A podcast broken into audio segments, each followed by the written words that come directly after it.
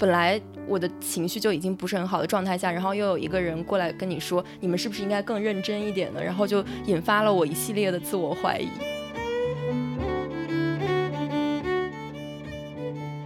就是我甚至在乎别人看法，到我，比如说在一些紧急的情况，我甚至不会表达自己的情绪。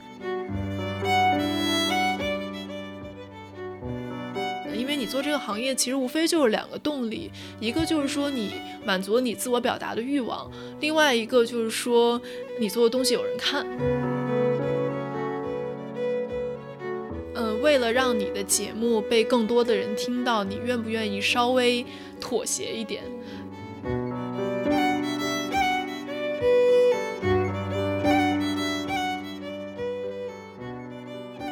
友们，大家好，欢迎收听新一期的《剩余榨汁》，我是张之琪，我是傅师爷。那现在是北京时间 晚上十点半，然后我现在在傅师爷家里。是的，我们这一次要做一个非常诚恳的深夜恳谈会。对，主要是因为我们这周榨汁实在也想不出什么话题可以跟大家聊，但是可以分享一下我们。最近生活中发生的一些事情吧。嗯，我觉得我们可以先跟大家聊一个话题，就是有关嘉宾的问题。对，因为已经连续两周吧，我们节目是有嘉宾，然后发现我们的听众那嘉宾并不是非常的欢迎和友好。是的，我们上一期呃上上就是上周的那一期吧，请的是王庆，然后也是算是我们的同行嘛，一个记者，然后下面就有人。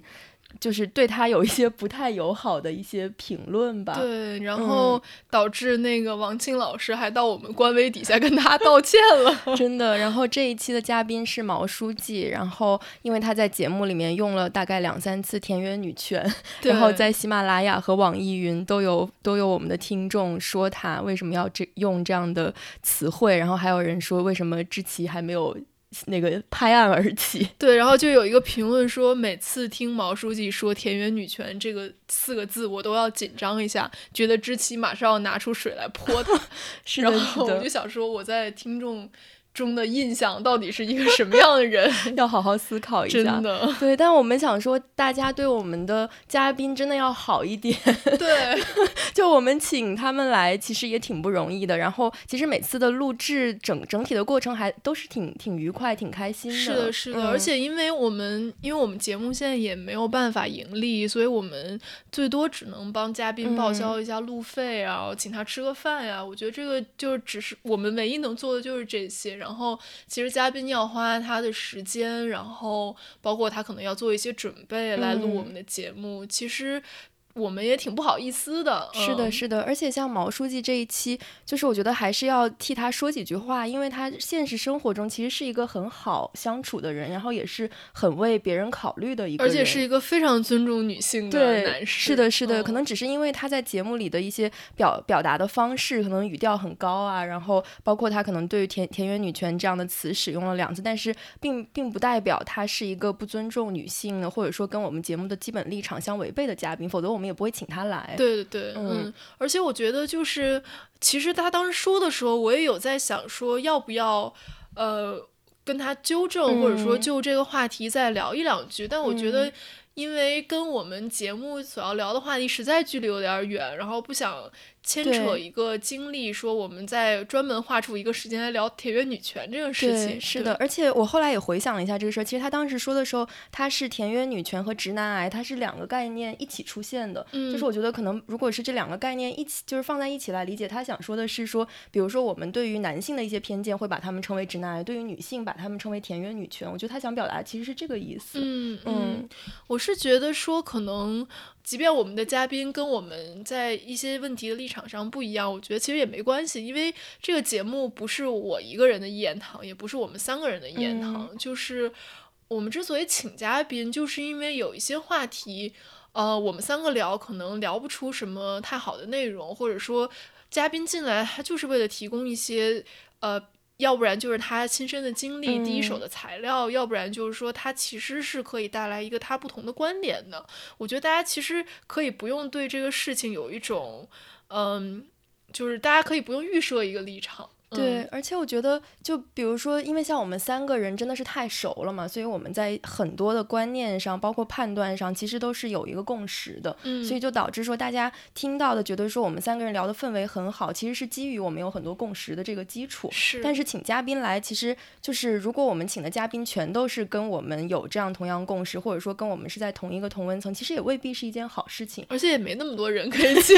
对，所以在节目里面有一些大家听到的所谓的争执啊，我觉得其实是反而能带出来一些新的信息的点。对，嗯，而且就是当时这个争论其实也并不是真的上升到争吵这个层面，只是说大家交流一下或者交换一下彼此的观点。对对对，嗯。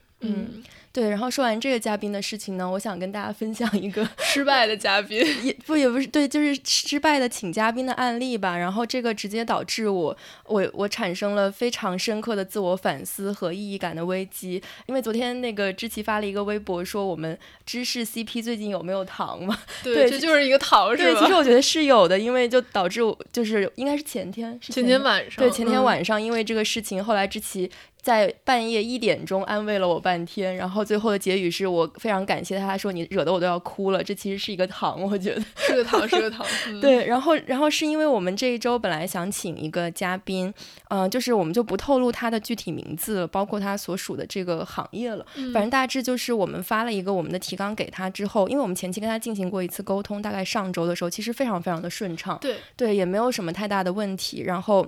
当时就跟他说的是，呃，因为他之前也接受过一些采访嘛，所以我们就说他之前聊过的，我们可能就不再聊了，我们就聊一些新的东西。然后这个提纲后来设置的，可能也确实在他看来没有什么新的东西出现。然后他看了这个提纲，他就觉得说，呃，很沮丧，觉得在他看来这个提纲是没有什么信息增量的。然后他也会怀疑说，是不是我这两年也没有什么进步？然后我觉得他大概的意思就是说，你们这个提纲其实列得太随意了。然后他包括后来他也会说，呃，如果你们真的做了功课的话，就不会问。一些这样初级的问题，然后包括就是后面，其实你你也可以找到我的一些个人的信息，然后再做一些功课，然后我们可以再基于这个做很深刻的准备。对，然后就是我们是在晚上大概微信了好多轮来讲这个事情，就是呃，我回他的态度其实是很温和，但是那个当下我就已经开始了自我反思。嗯，然后我觉得这就可以引出，就是又是我和知琪很不同的一个点，因为我当时在跟他沟通的时候，其实也把这他的这些话发到了群里，然后知琪的第一反应呢。就是，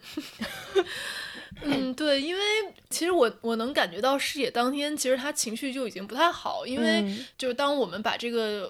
问题放到群里讨论的时候，其实视野就不怎么回我们讲的话，然后。因为他不回，我还就是专门私信他，就问他说有没有什么进展。其实他也回的很有限。因为我基于我对他的了解，我就觉得说他肯定当时已经心情不好。嗯，对。然后，但是他就我其实没有想到的是，他还一直在跟那位嘉宾沟通。嗯。因为我觉得傅师也就处理问题的态度一向都是就是逃避式的嘛。就是我以为说他觉得这个可能也让他很不舒服，或者说让他产生了一些自我怀疑，他就不想再继续这个对话了。但我后来发现他一直跟那个人沟通到大概。凌晨吧，对我我其实还这点我其实还挺意外的，对，因为我我以为你不回我，你也没有再回他，就我觉得你就不想理这个事情。对，但其实我觉得你判断的很对，因为那个嘉宾是一个很就是。他对他就是他他他一直在给你对对对，他其实是他一直在给我发，他也在主导这个对话。然后基本上我的立场就是我我首先反思自己，我想说我们是不是做的真的不够好。然后后来就是我把这些聊天记录发到群里的时候，我就我就说，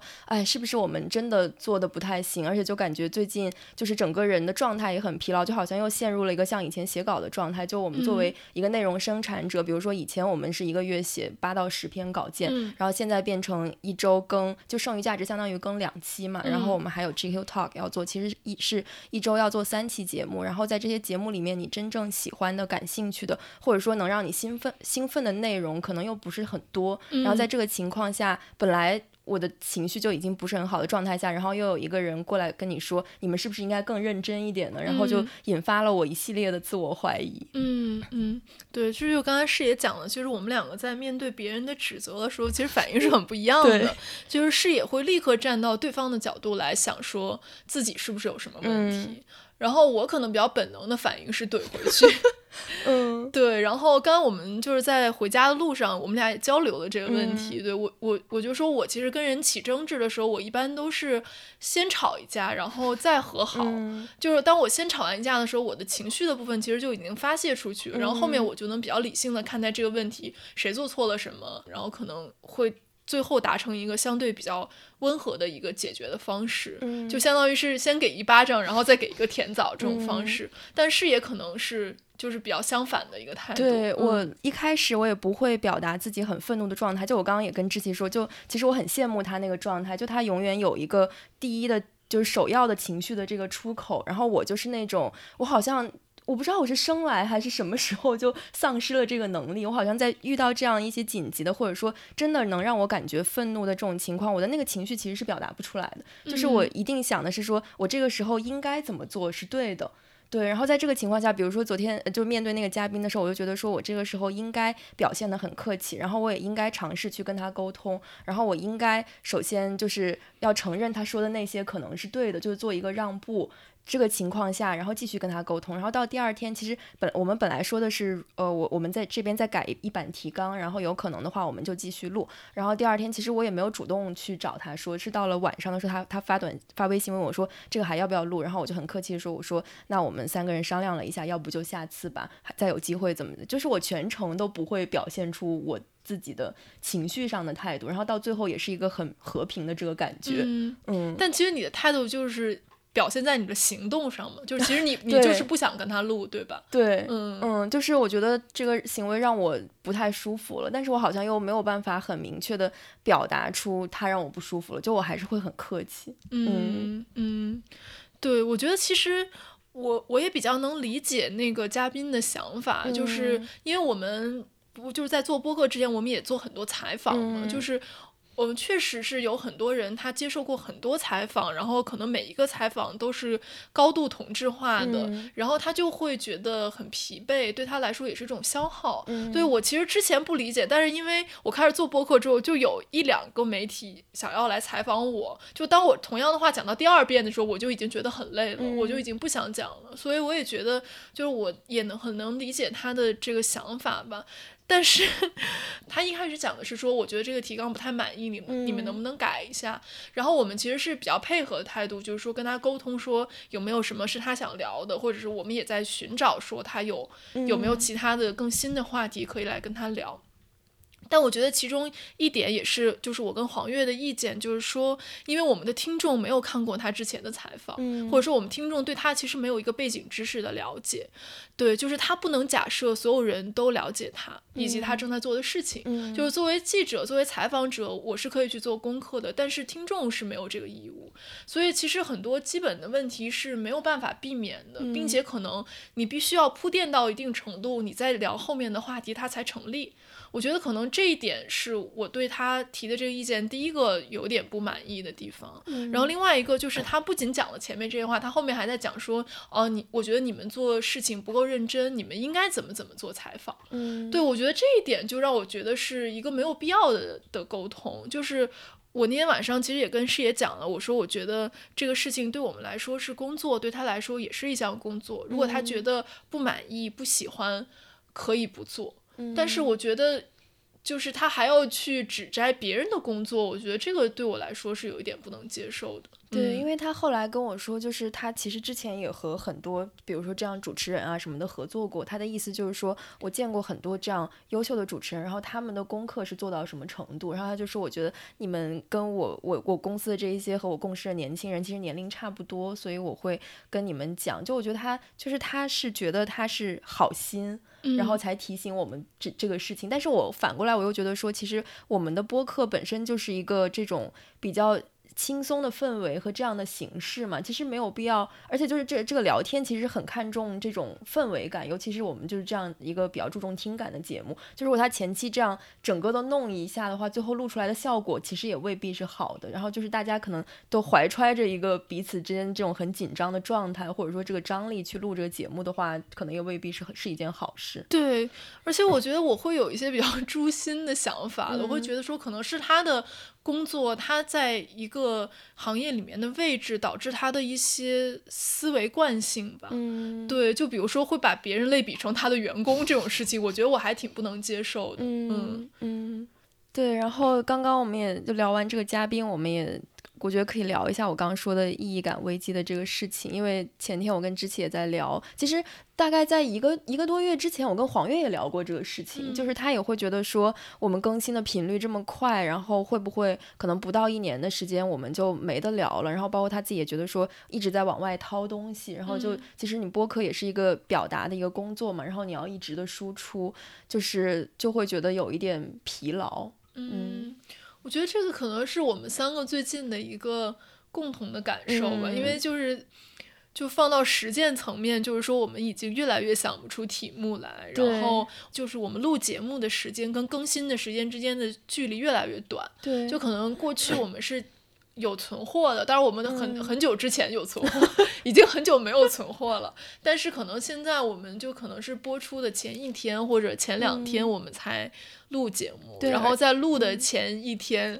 甚至当天我们才有题目。对，这个很明显，就是这个节目刚开播，甚至到比如说一到三个月的时候，我们都是特别积极，可能这一周播完了之后，马上就定下一周的题，然后要如果有嘉宾就要快点去联系嘉宾，没有的话我们就各自军备。然后到了最近，基本上就是。到了周六周日，就下周的节目，周六周日群里面还是悄然无声，就感觉大家好像都不太想触碰或者提起这个话题。可能到了周日或者说周一，有一个人终于忍不住了，沉不住气了，就会在群里面问一下说：“所以我们这周到底要录什么？”就是它是一个整个状态的整体的体现吧，我觉得是的，嗯。而且就是因为最近那个大家可能也都发现了，我们的喜马拉雅的数据一下子低了很多，是因为它平台计算数据的方式变了，所以就导致说我们其实现在看不到到底有多少人听了我们的节目，因为它平台已经排除掉了所有外联，呃外联就导入进来的数据，包括苹果 Podcast 上面的数据也完全不计入了，所以它现在计入的仅仅是你在喜马拉雅这个 APP 里面听的人，所以嗯就会导致说我们的。听众大概就点击量大概比以前少了五分之四左右吧，所以就导致说，如果这个播放量增长了，我也没有一个衡量的标准；如果它下降了，我也不知道我这期到底哪里做的不好，就导致说那个衡量标准之一吧，就是也也消失掉了。是的，而且就通过这个事情，我就发现一点就是。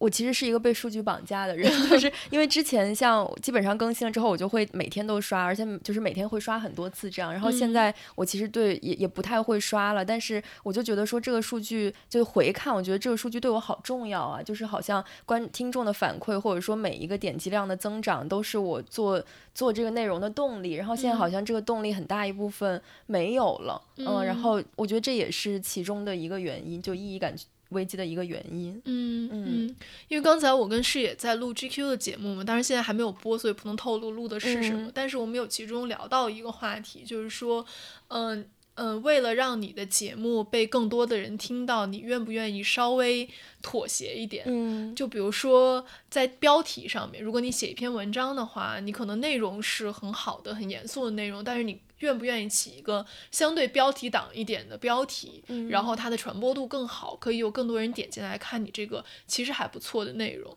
然后当时我们跟我们聊天的这个人，他就说他觉得他能接受这一点，因为他觉得说多拉一个人进来，就多有一个人看到了一个好的内容，这个其实是不亏的吧，就大概是这个意思。但我其实因为我我后来没有在那个节目里面问出来，因为当时时间不够了。然后，但是我其实想。问的一个问题就是说，我对这个事情有两个顾虑，就一个就是我今天看到微博上有人说，就是在一个听书的平台上，然后他把安娜卡列尼娜的那个简介，就是他那个宣传语写作说俄版的潘金莲，嗯，然后当时发到微博上，这个人是想讽刺他嘛，就是说现在这个听书平台下线已经到了一个什么程度了，会这样给一个书打标签，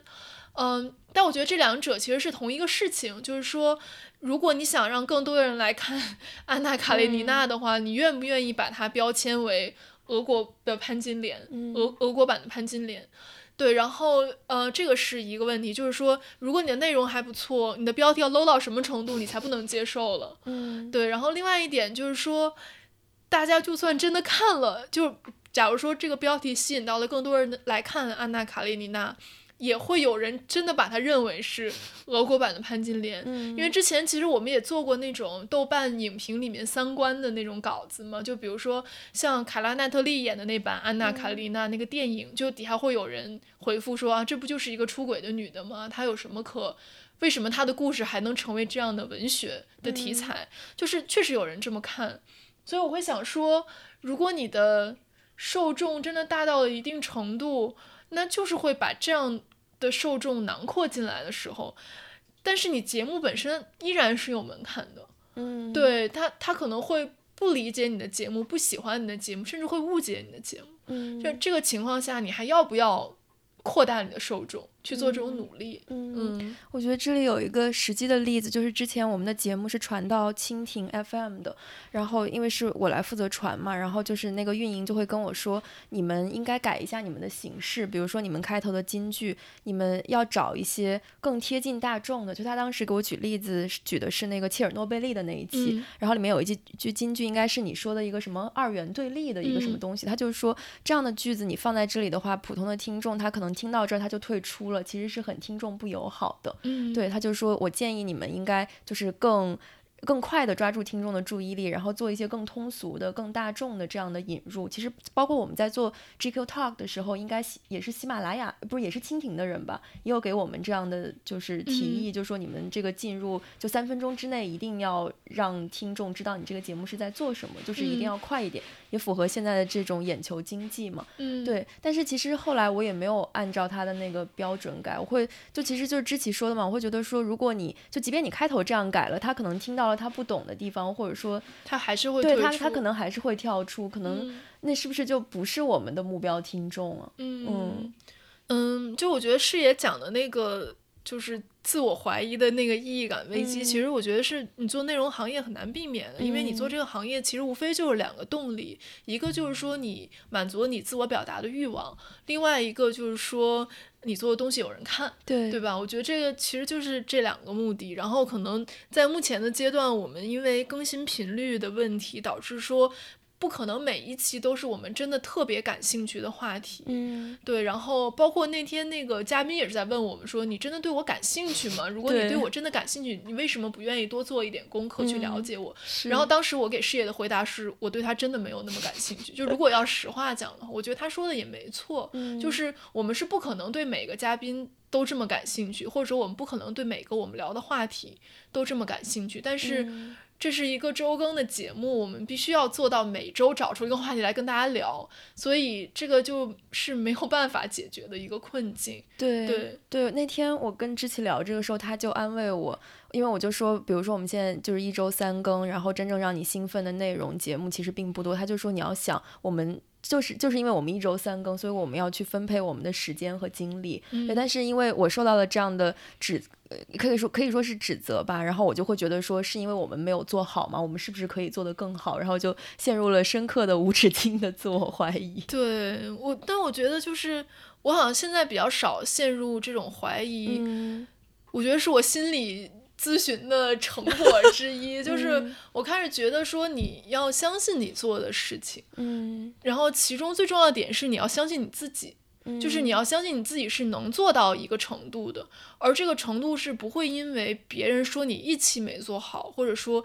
说你有一件事情没做好，而影响到你对自己的判断。嗯，对我，我觉得可能就我，我之前其实也是这种人，我是一个，呃，就可能是比比视野更需要别人认可的人，就我相对来说是没有他那么自我的人，所以我可能会特别依赖于。我写的稿子或者说我做的事情有没有得到别人的认可？然后如果没有，我就会觉得说，哦，那我是不是做这个事情好没有意义？嗯。但我现在就是觉得说，我可能就是更相信我自己，我是能做。好的节目，或者说我们这个节目是能够一直做下去的，嗯，所以说我可能会觉得一期没有做好，或者说一期不是我特别喜欢的内容，不会影响到我对这个事情的一个信念。嗯，我觉得就是他的评价还让我沮丧。另外一个点，可能是因为他是一个相对来讲，就是起码说在他做的这个工作的领域，他相对来讲是成功的。就是就是，比如说，如果是另外一个，他可能支持一个普通人，或者说他在他的领域其实也没有做得很好的人，可能就我的我的这个就是受影响的程度还没有那么大，当然他肯定他不是做内容的，这个是肯定的。因为知情那天就安慰我说，他其实并不是一个做内的内容的人，他的你不用太在意他的评价。但是反过来反过来，我就会想说，呃，他在他的领域也可以做得好，是不是他确实有一些特质是让他成功了？然后那他的意见我们要不要听取呢？嗯嗯。我觉得这可能也是，就是我之前也会这样，就是我我我记得我之前去看心理医生的时候，我心理医生就说，他说你做的一切事情，你都要找到一个权威的标准，一个客观的依据，你很难讲说这个事情，比如说我不喜欢，或者说我觉得不是这样，他就说我是讲不出这个话的人，嗯，就比如说如果。就我已经做了一年半的心理咨询，然后我们两我们两个都讨论了很久，说这个心理咨询什么时候要结束，但是我就说不出来这个话，就是我觉得应该结束了，因为我觉得这个不是我能判断的，我不是医生，我是患者，就是怎么能我说呢？我说结束了，这个算数吗？是不是应该有一个客观的标准，说什么时间才是一个合适的结束的时间？嗯，然后我医生就跟我说，他说你知道你这个。咨询什么时候叫成功了吗？就是你坐在这儿，你可以大胆的跟我说，我觉得应该结束了，我不想再见到你了。他说这个才叫我们这个咨询成功了，就是说你能说出这个话来，意味着你不再依靠一些外界的标准生活，你开始注重说你对一个事情的感受和判断。他就说，那你咨询的目的不就是为了让你把这一部分再拾回来吗？就说你不是一个这样的人，因为你从小就是一个好学生，你一切的标准都是外界给你的，以至于说，当你自己的感受和外界相冲突的时候，你会忽略你自己，你觉得你自己感受是没有，就是没有那个 credibility 存在的。嗯，对，他说这个其实就是你的问题啊，如果你不能讲这话，就说明我们还要继续做这个咨询。然后就等到最后一次的时候，我就说，我觉得这个咨询应该结束了。然后他就说：“那你做好准备，今天就是最后一次。”我说：“可以。”然后我们就结束了。然后我觉得说好像这话 就也还行，就虽然那么难。对，就虽然对我来说，我是经过的特别漫长，几乎是半年多的心理建设。就是我最后一次咨询到我第一次提出来说，我觉得我们是不是可以结束？其实已经过了很长时间。对，但是最后一次我就觉得说还可以。虽然我也依然觉得那个环境让我极端的局促，就是让我非常不舒服，但是。我我就觉得说，我好像有那个能力强迫自己这样讲，嗯，对，所以我觉得可能就是对于我们这样的人来说，我们从小都活在一个外界的标准里面，就是可能觉得这个人如果他比我更权威，或者说比我年龄更大、资历更深，我似乎就完全没有理由去忽视他对我的评价，嗯，对我觉得这个。确实是一个问题吧，嗯，对，就是其实因为比如说像知琪，他会说觉得我是一个很自我的人，这个表现可能是我其实不太在意别人的情绪或者反应，然后是一个相对来讲比较自洽也比较封闭的这个体系，然后就就比如说知琪相对我来说，他可能更容易受别人的影响，然后别人情绪不好，他可能会觉得焦虑。然后，但是我就是我最近也在想这个问题，就我觉得我其实本质上也是一个很在乎别人看法的人，就是我甚至在乎别人看法到我，比如说在一些紧急的情况，我甚至不会表达自己的情绪，就是我我首先我我会想说，我应此刻我应该说什么话，然后可能这个应该是让别人看起来觉得我是一个得体的人，这个对我来说是第一顺位重要的，然后。因为有这个东西，我会压抑可能自己的情绪、自己的感觉。就是最近有一个人，他就评价我，他说：“你你说话的时候，你从来说的都是我觉得应该怎么怎么样，然后你从来都不会表达说在此刻我的感觉是高兴的，或者说我是难过的，或者说我是悲伤的。”然后我觉得这个话就是非常触及我的 灵魂，然后我就突然就会觉得说：“哦，我好像确实是一个。”这样的人，嗯，但是至于我为什么是一个这样的人，我也不知道。就是，所以我就想问你说，比如说你，你说你，比如说你在这一年半心理咨询里面，你慢慢的发现我可以表达我自己了，然后就这个过程是怎么发生的呢？或者说他是用了一些什么方法？因为我觉得，比如说心理咨询，他会问你说，那你小的时候经历过什么事情？然后你的原生家庭怎么样？你觉得这个是一个有效的方式吗？就你如果知道了你为什么这样，你就能解决你的问题吗？我觉得可能不太能，嗯。嗯，但是我我是觉得说，对于我来说，我会有一个意识，就是当比如说在咨询室里，我们聊到了一个问题，然后医生跟你说，你好像应该多表达自己的情绪，然后或者说你在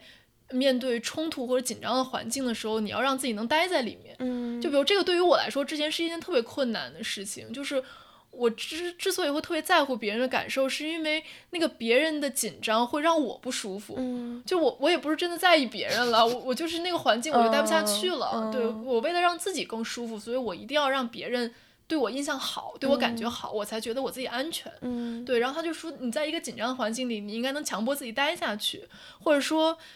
比如说你你一个情绪，你不要压抑到说你一定要跟人吵架或者骂人的程度，你才表达。你可以在第一时间，你有有这个情绪的苗头的时候，你就尝试表达出来。但是你有这个情绪苗头的时候，不是你就要开始骂人了吗？